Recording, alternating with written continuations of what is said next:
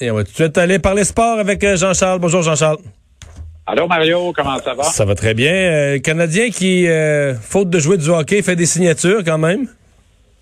Pas le choix. C'est la saison des amours. Ça, ça diffère pas d'une d'une entre-saison normale, parce qu'on est dans l'entre-saison quand on parle du Canadien du mois de mai, évidemment. On n'est plus habitué à participer au grand tournoi des séries éliminatoires.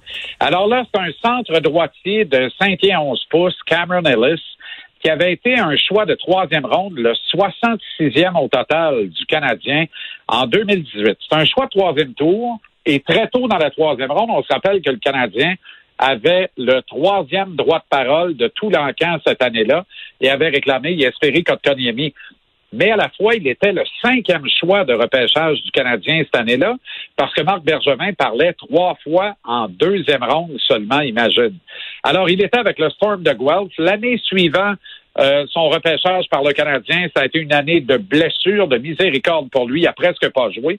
Mais au final de sa carrière junior, il aura amassé 164 points en 155 matchs. C'était le capitaine du Storm. Mais c'est euh, un, joueur vraiment prometteur? C'est un espoir? Il me semble que son nom, euh, je l'ai entendu pour la première fois, je l'ai lu pour la première fois en le voyant signer, là.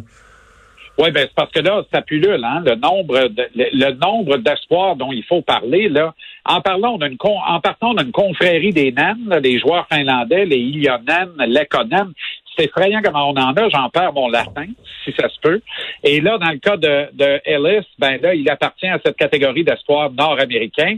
Puis quand tu repêches un gars du junior, ça, j'aime à le rappeler, Mario, parce que c'est une dichotomie qui est épouvantable et qui euh, euh, va à l'encontre de nos talents juniors ici au Canada. Quand tu repêches un gars du junior des trois ligues canadiennes, tu as deux ans pour le mettre du contrat. Quand tu repêches un produit des collèges américains, tu as quatre ans, carrément le double pour le mettre du contrat. Alors, lui a été repêché en 2018. Il restait une couple de semaines à Marc Bergevin pour le mettre du contrat. Sinon, il redevenait joueur autonome ou oh, était okay, au repêchage.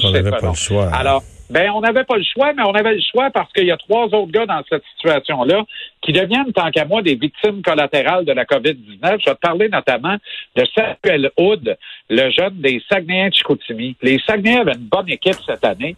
Qui dit s'ils n'auraient pas fait deux ou trois rondes de série que Hood se serait mis en évidence et qu'il aurait forcé la main de l'organisation du Canadien à lui accorder un contrat?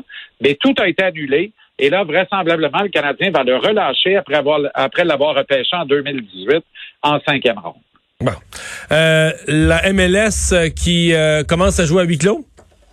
En fait, à, se préparer à jouer à huis clos. il y a, quelques équipes qui sont déjà en camp, là. Oui, il y a des équipes qui sont en camp, mais pas à Montréal parce que, évidemment, la COVID-19 fait rage. Euh, donc, la santé publique n'autorise pas l'impact à rouvrir ces installations. Le commissaire Don Garber, lui, voudrait réunir les 26 équipes en quarantaine sans leur famille dans un centre de villégiature d'Orlando en Floride, sur les terrains de Disney et tenir des matchs principalement au ESPN Wild World of Sports Stadium, mais aussi à quelques autres terrains de proximité. Il y a la NBA qui est également associée à un projet de relance impliquant euh, Disney depuis euh, quelques jours maintenant, Mario. Et je te dis en terminant que le quadruple champion du monde de Formule 1 avec euh, Red Bull à l'époque quitte la Scuderia.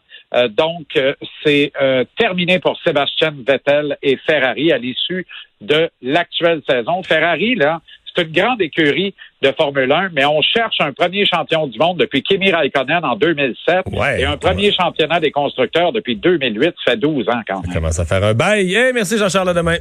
Au plaisir, à demain, Mario.